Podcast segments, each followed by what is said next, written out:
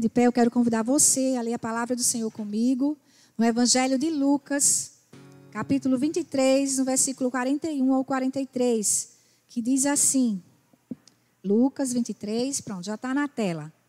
Nós estamos sendo punidos com justiça, porque estamos recebendo o que os nossos atos merecem. Mas este homem não cometeu nenhum mal. Então ele disse: Jesus, lembra-te de mim quando entrares no teu reino. Jesus lhes respondeu: Eu lhe garanto, hoje você estará comigo no paraíso. Esse é o evangelho do Senhor, por ele nós damos. É, louvado seja Deus, eu errei, perdão.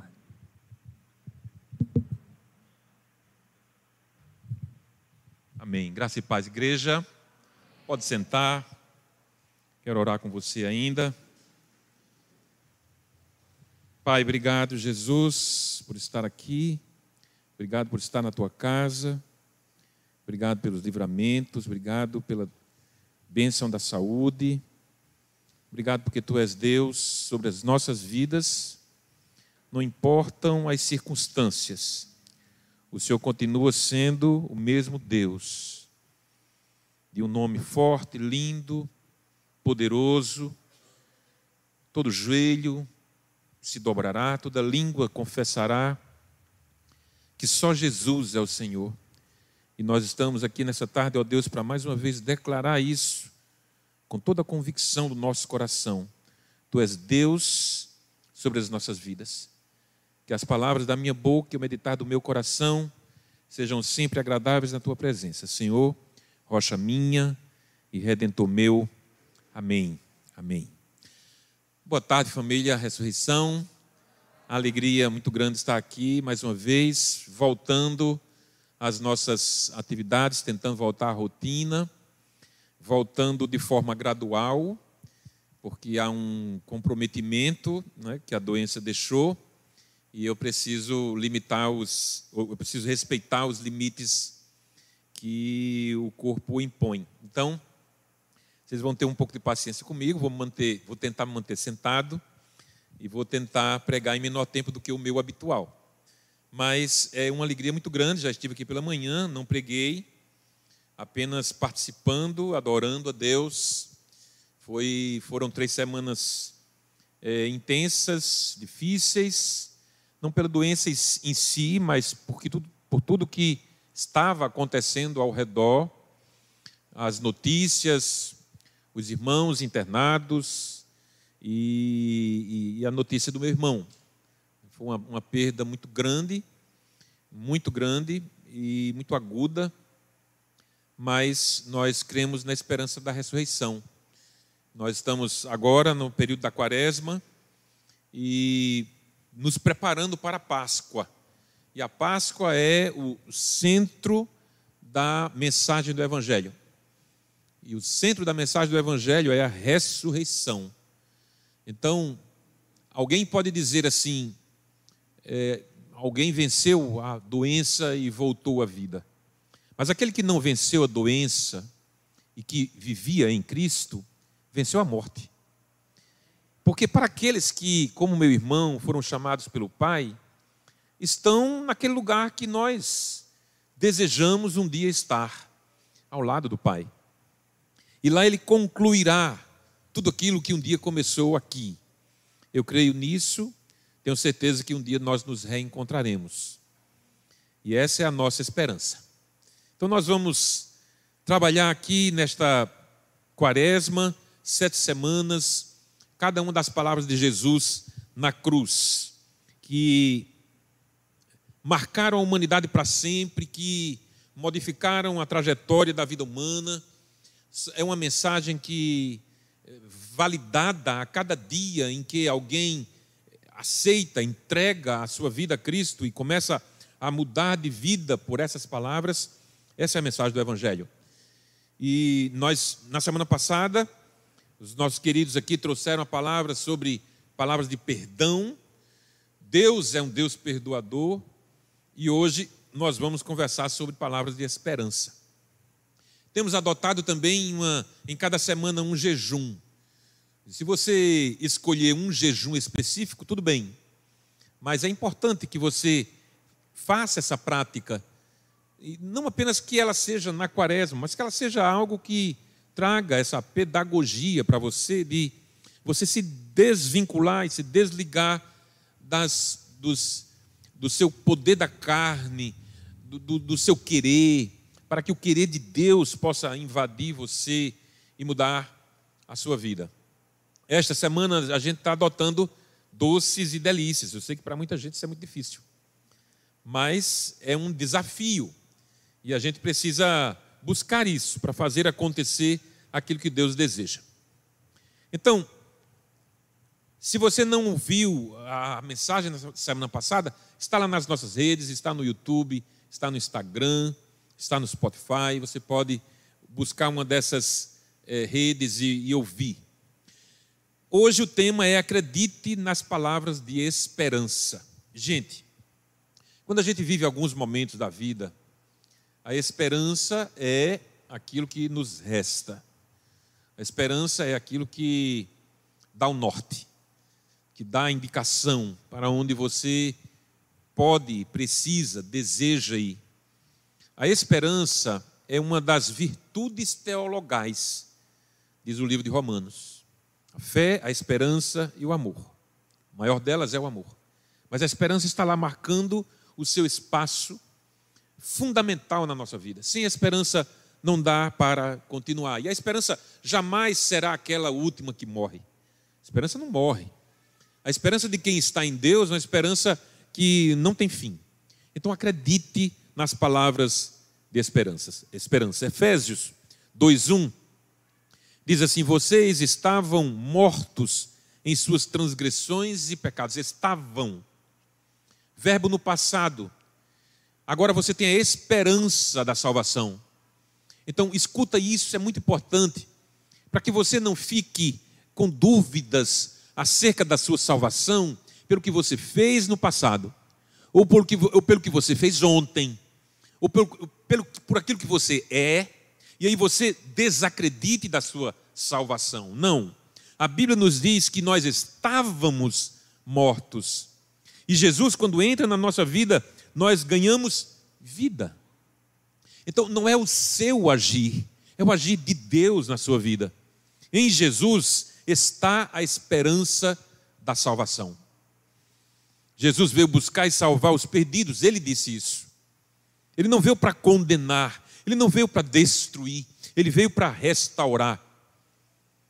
Já os dois ladrões na cruz, quando começaram ali ao lado de Jesus, os dois zombavam e os dois queriam ver um ato espetacular, extraordinário, Jesus ali arrebentando e fazendo um novo milagre e saindo dali, e as feridas eh, sendo curadas imediatamente, e se esperavam por isso.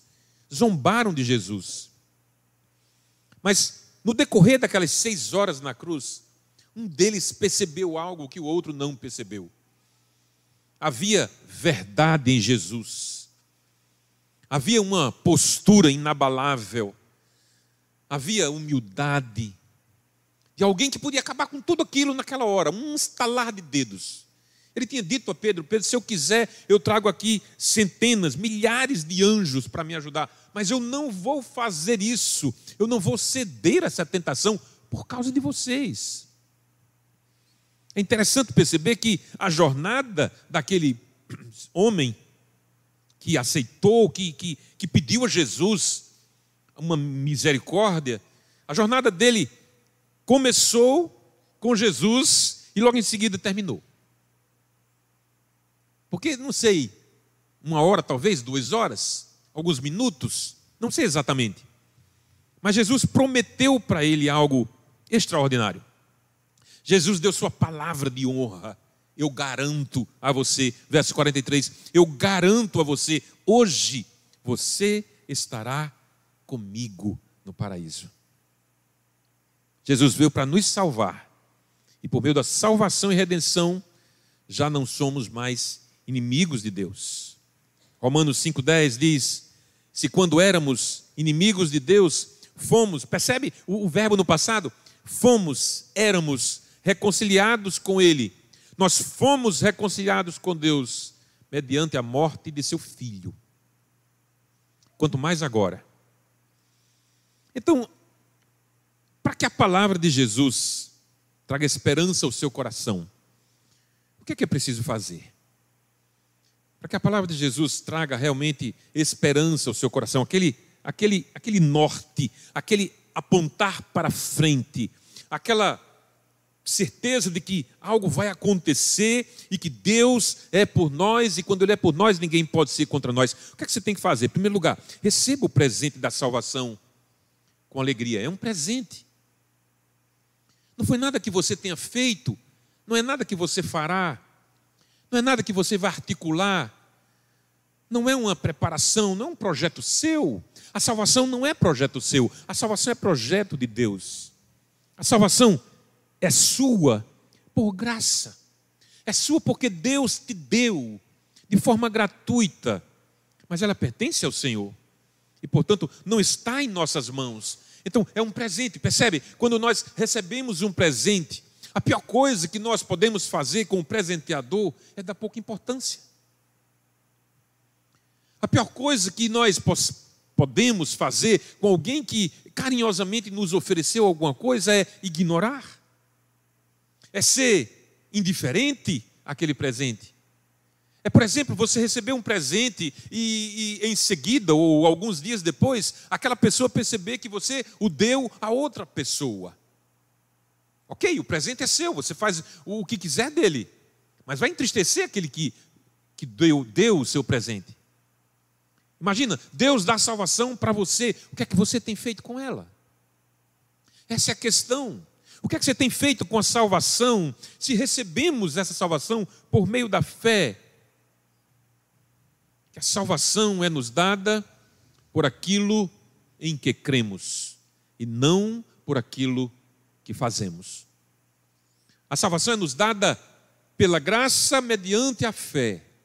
É o casamento perfeito, graça e fé. A graça é a oferta do alto, a fé é a resposta humana a essa oferta e é assim que nós sustentamos o presente recebido. Então receba o presente de Deus com alegria. Efésios 2, 8, 9 diz: Pois vocês são salvos pela graça, por meio da fé, e isto não vem de vocês, é dom de Deus, não vem das obras, para que ninguém se glorie.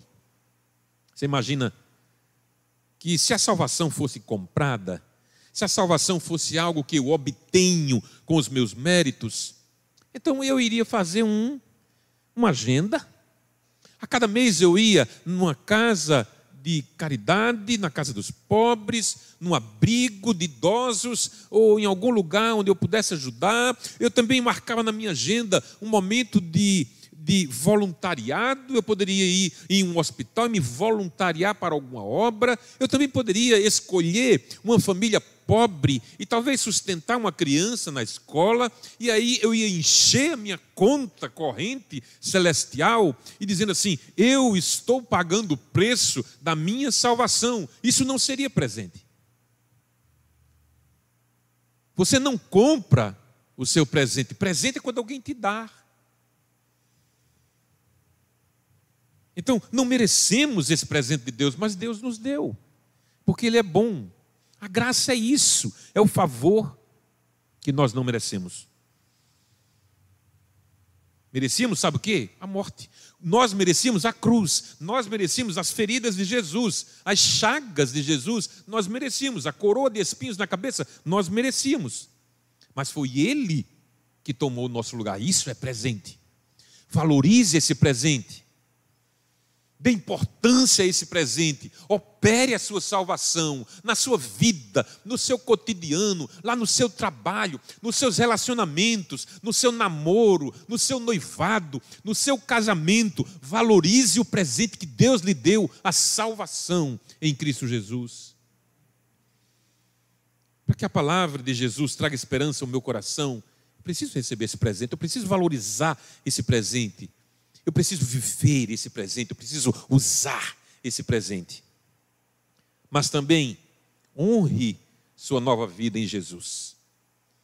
Há uma nova vida.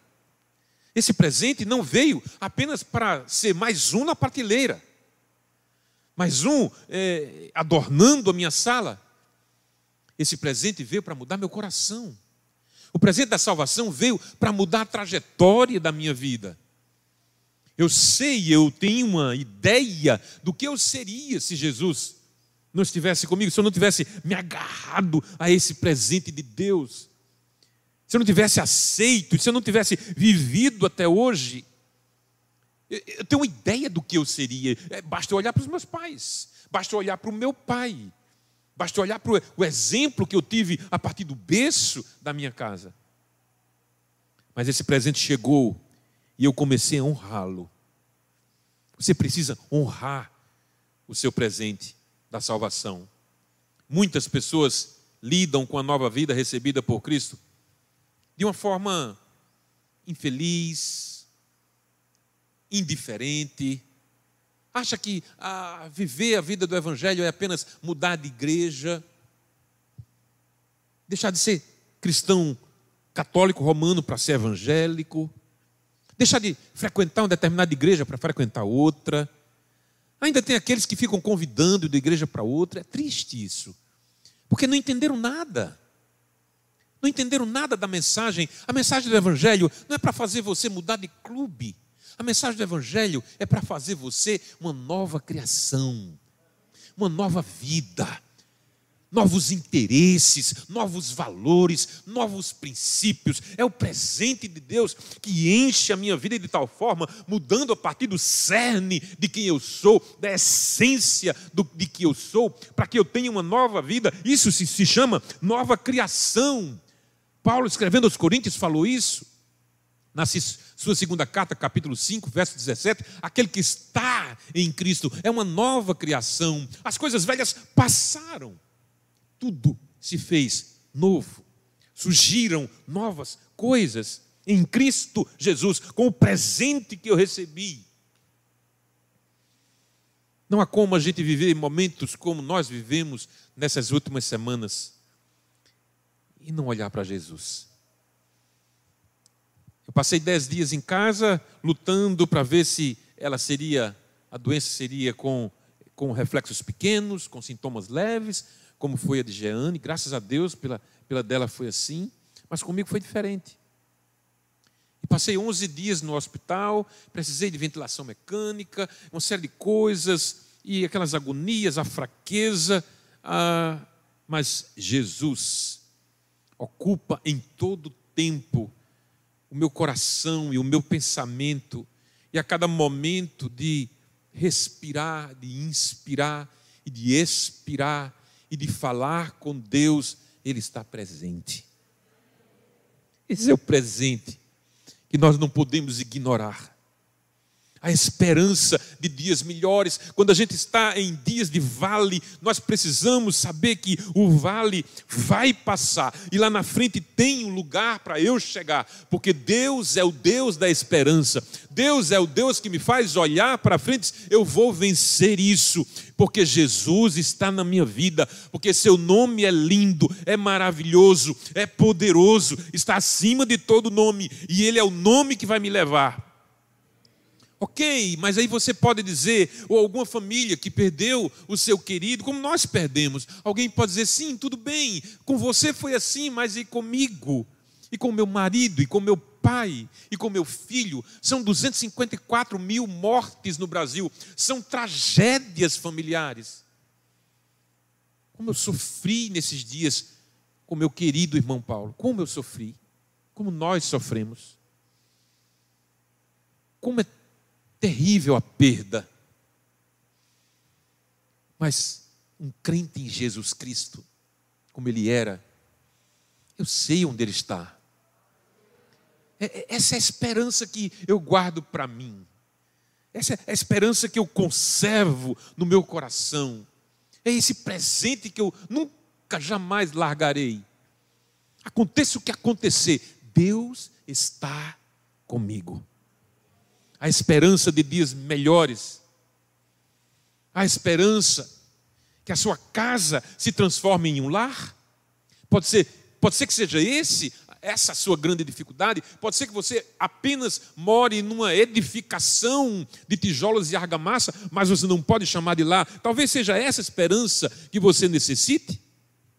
Que seu casamento seja restaurado eu louvo a Deus pelo meu casamento, são 34 anos de um casamento feliz. Isso não quer dizer que nós nunca tenhamos tido problemas, sim, tivemos, mas podemos dizer que nós temos um casamento feliz, mas eu sei que a realidade do mundo não é essa que muitas pessoas não tiveram princípio, não tiveram orientação, não tiveram. Eu tive igreja de Jesus Cristo a vida toda na minha vida e Ele conduzindo os nossos passos, mas eu sei que muita gente não está assim. E talvez você tenha chegado, se aproximado de Deus exatamente nesse momento em que seu casamento está por um triz, está por uma penumbra, por um fio.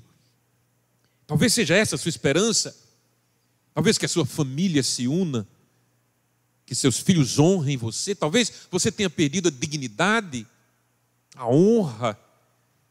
Talvez você espere a honra dos seus pais. Talvez você guarde uma mágoa profunda no seu coração, porque foi, você foi desonrado por eles. Talvez porque você fez alguma coisa que desalinhou-se daquilo que ele esperava e sonhava para você, mas você foi profundamente magoado.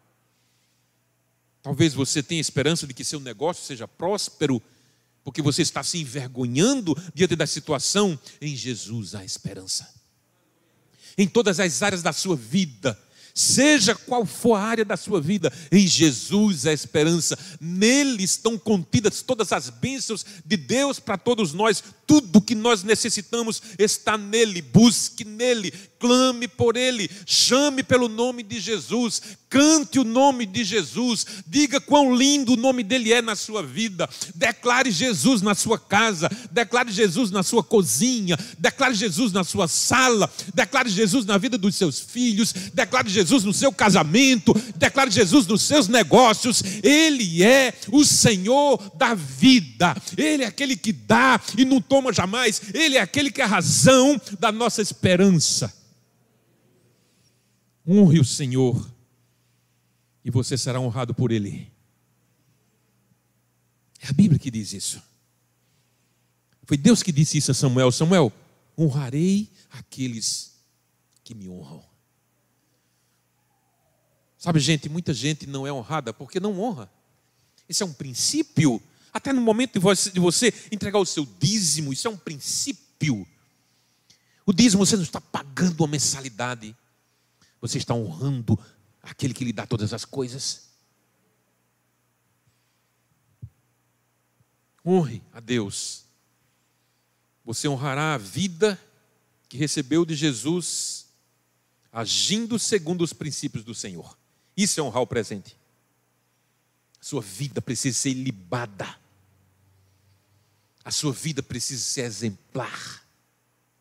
Honrar o presente que Deus lhe deu é isso. Então, honre. Seu objetivo de vida é viver com Jesus e para Jesus. Para que a palavra de Deus, de Jesus, traga esperança ao seu coração. Receba o presente da salvação com alegria, é presente, você não pagou por ele, você não tem mérito algum. Segundo, honre a sua vida nova em Jesus e por fim, cumpra os propósitos de Deus para a sua vida. Cumpra os propósitos de Deus para a sua vida. Rick Warren, um pastor renomado de uma grande igreja americana e autor de uma vida com propósito, uma igreja com propósitos, ele disse assim: uma vida sem propósitos é como uma morte prematura. Uma vida sem propósito é como uma morte prematura. Você está antecipando a morte.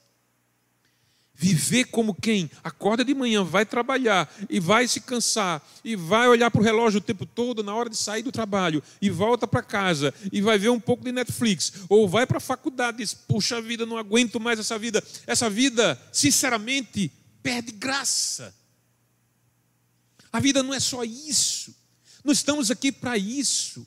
Nós estamos aqui para acordar de manhã, trabalhar e, e, e cansados no final do dia, dormir para uma nova jornada no dia, no dia seguinte. E quando sexta-feira, hoje é sexta-feira. Quando a sexta-feira chega para descansar um pouco. Não, gente, a vida não é isso. A vida tem propósito, e o propósito é nobre. Olha, quando eu. É claro que nós nos entristecemos com notícias como as que nós tivemos nesses dias, mas quando eu olho para a vida do meu irmão Paulo, eu vejo que o propósito para o qual Deus o trouxe a esta vida foi cumprido, cabalmente. Um homem bom, correto, trabalhador, decente, pai exemplar, marido exemplar. Como eu me espelhei nele na vida. Na minha vida. A minha, minha profissão de bancário por 10 anos deveu-se à influência de Paulo na minha vida. Não, ele nunca me disse, Márcio, vá trabalhar em banco que é bom. Mas eu olhava para ele e aquilo me chamava a atenção. Se eu quero ser assim. Então, a vida da gente, meus irmãos, ela está imbuída de propósitos que Deus colocou. Não jogue isso fora, em nome de Jesus. Se Deus te salvou, honre esse presente, receba com alegria, mas use esse propósito. Onde você passar, deixe alguma coisa. Quando você vai passando, sabe? É... Sertão de Pernambuco. E aí você tem o Rio São Francisco, quando ele passa, vai deixando aquela cauda de bênção, de verde ao redor. Sabe, o crente é assim, quando ele vai passando, ele vai deixando bênção, aquele que reconhece o propósito para o qual foi criado, onde ele passa, ele vai deixando uma marca marca positiva, uma marca de alegria, uma marca de pessoas que querem se aproximar dele, porque a Bíblia diz que aquele que anda no caminho do Senhor será como árvore plantada junto a ribeiro de águas, cujas folhas não caem e seu fruto dá na estação própria. Acontece assim com aquele que entendeu o propósito para o qual foi colocado aqui. Efésios 2:10 diz assim: Nós somos criação de Deus, realizada em Cristo Jesus. Propósito. Realizada em Cristo Jesus para propósito, fazermos boas obras. Para fazermos boas obras.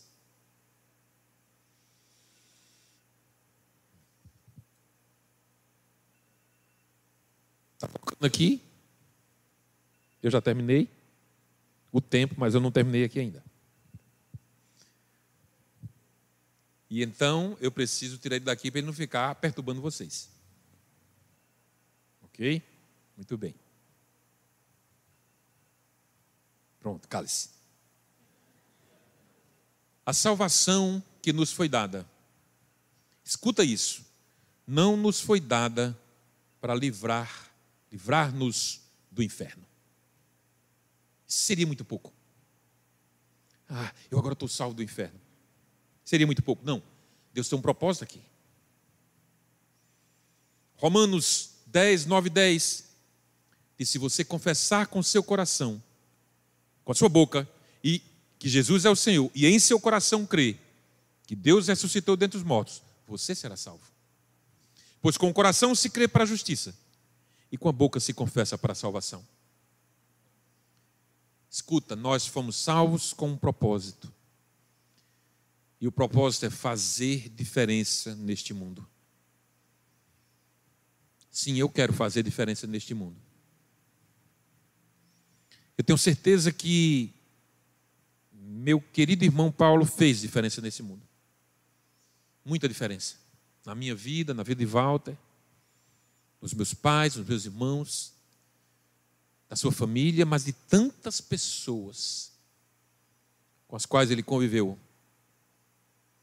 nossa vida não está aqui lançada de qualquer forma, para que nós a vivamos de qualquer jeito. Não, gente. Deus nos colocou aqui com propósitos nobres. Jesus disse assim: vê só, é incrível isso. Em João 14 ele diz: Eu digo uma verdade para vocês: aquele que crê em mim fará as obras que eu tenho realizado, e fará coisas ainda maiores do que estas. E eu farei o que vocês pedirem em meu nome, para que o Pai seja glorificado no Filho, e que vocês sejam glorificados, e que vocês, para o que vocês pedirem em meu nome, eu faça. Quero concluir contigo. A sensibilidade da resposta de Jesus, aquele ladrão, a garantia, o selo, a certeza, sabe, palavra dada que não volta. Eu sou desse tempo que meu pai nos ensinou que quando você desse a palavra, mesmo que tivesse prejuízo, siga adiante, mas não quebre a sua palavra. Jesus disse assim no versículo 43: Eu garanto a você, hoje você estará comigo no paraíso. Fica de pé, queridos. Fiquem de pé. Deixa eu fazer uma pergunta para você, que você não precisa responder audivelmente. Você tem certeza da sua salvação? Se eu disse para você que a salvação é um presente que nós recebemos, mesmo que nós não tenhamos merecido, e aí você fica ali, meio enrolado e complicado, um emaranhado de ideias acerca de, mas o que, é que eu estou fazendo para a salvação? É, eu errei ontem, eu pequei ontem, eu cometi uma mentirinha ontem. Será que não? Será que é isso? Será que a sua salvação depende de você ou dependeu de Jesus? Você tem certeza da sua salvação? Será que você tem honrado essa salvação que aqueles que têm certeza, e graças a Deus por esses que têm certeza da salvação, você tem honrado isso? Lá no seu trabalho, nos seus ambientes, na sua casa, na sua vizinhança, a sua postura, suas palavras, suas ideias, os seus valores que você transmite, e, e é impossível não transmitir os valores que você tem carregado aí. Será que isso chama a atenção de alguém para nova criação que Deus quer estabelecer em você? Será que você tem cumprido os propósitos para os quais Deus colocou você aqui na terra? Ou você acha que o propósito é apenas ser mãe, ou esposa, ou uma boa profissional? Ou apenas cumprir tabela nessa vida? Ganhar por BO? Acho que é isso, né? WO? Ganhar por WO? Será que o propósito da vida é ganhar por WO? Você não competiu nada, mas está lá. O outro competidor não foi, você ganhou. É isso. É essa vida sem graça? Não. Deus nos deu propósitos. Propósitos. Então eu recebo o presente de Deus, eu honro esse presente. Eu trato a salvação com cuidado, com esmero, com delicadeza, com sensibilidade, com atenção máxima, e eu cumpro os propósitos de Deus. Os propósitos de Deus para mim na terra, como homem, como pai, como marido, como pastor, como profissional, como amigo, como irmão, eu cumpro o propósito. Esse, esse deve ser o nosso anseio, esse deve ser o nosso maior investimento. Fecha teus olhos. Senhor Jesus, a esperança de quem está em Ti é a esperança que jamais se finda.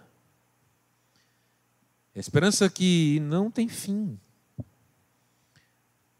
É a esperança que se renova a cada manhã mesmo que a noite tenha sido difícil, mesmo que decisões nossas ou de outras pessoas nos afetaram, mesmo que circunstâncias externas ao nosso controle tenham nos afetado profundamente, tenham rasgado e dilacerado nosso coração, a tua palavra nos diz que as tuas misericórdias, a esperança, se renova a cada manhã. Então, ajuda-nos a trazer à memória aquilo que nos traz esperança. Deus, que a salvação em Jesus Cristo seja aquilo que de mais precioso nós possamos lidar na nossa vida, honrando o presente que nós não merecemos, mas recebemos porque Tu és bom, e cumprindo os propósitos para os quais o Senhor nos colocou aqui. Pai, eu quero te louvar, eu quero te honrar, porque Tu deste isso ao Teu filho Paulo, e ele cumpriu o seu propósito até que se deixou tocar por ti, viver a vida para ti. Eu te peço uma bênção muito especial sobre a vida de Edione, de Paulinha, de Júnior, de todos nós, dos meus pais. Te peço também, ó Deus, pelo nosso querido Eliel. Te peço para o seu Ronaldo, que ainda estão na luta, mas nós cremos, nós cremos e dizemos como o apóstolo Paulo: graças a Deus que nos dá a vitória por intermédio do nosso Senhor Jesus Cristo. Deus, tu és o Deus que criaste este planeta no caos. E às vezes nós estamos vivendo caos, caos emocional, caos espiritual, caos do desentendimento, caos da não compreensão, do direcionamento das coisas. Eu te peço, ó Deus, que operas no caos, vem agora, Deus, traz ordem, traz ordem ao caos, traz ordem ao caos da alma dilacerada pela saudade, pela dor, pela perda. Traz ordem ao caos das células dos teus filhos que ainda estão lutando para viverem, para voltarem às suas vidas. Traz ordem ao caos dos casamentos que não conseguem vencer as próprias dificuldades porque não entenderam ainda o que é amar. Traz ordem ao caos daqueles que se perderam no caminho daqueles que se afastaram de ti, daqueles que ainda têm entendido que a igreja é apenas um lugar para frequentar e não uma família para pertencer. Traz ordem ao caos.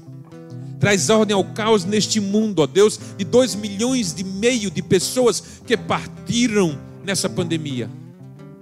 Traz ordem ao caos para que as vacinas sejam aprovadas, para que o mundo volte a respirar sem máscaras traz ordem aos caos, ao caos dos governos que batem cabeça que se aproveitam do caos, da desordem para poder eh, buscar os seus próprios interesses. Traz ordem ao caos. Em nome de Jesus. Esperança é a nossa palavra. Esperança de que o Senhor está trazendo isso, esperança de que o Senhor está arrumando tudo, esperança de que o caos vai passar, esperança de que lá na frente nós temos o nome de Jesus e nele nós venceremos. Recebe a nossa gratidão, Pai, recebe a minha gratidão por estar aqui na casa do Pai, revendo os irmãos, adorando o Teu nome em espírito e em verdade. Obrigado pela Tua palavra que não volta vazia e faz aquilo que o pregador não pode fazer. Espírito Santo de Deus, vem agora e convence os teus filhos da justiça, do pecado e do juízo. Em nome de Jesus.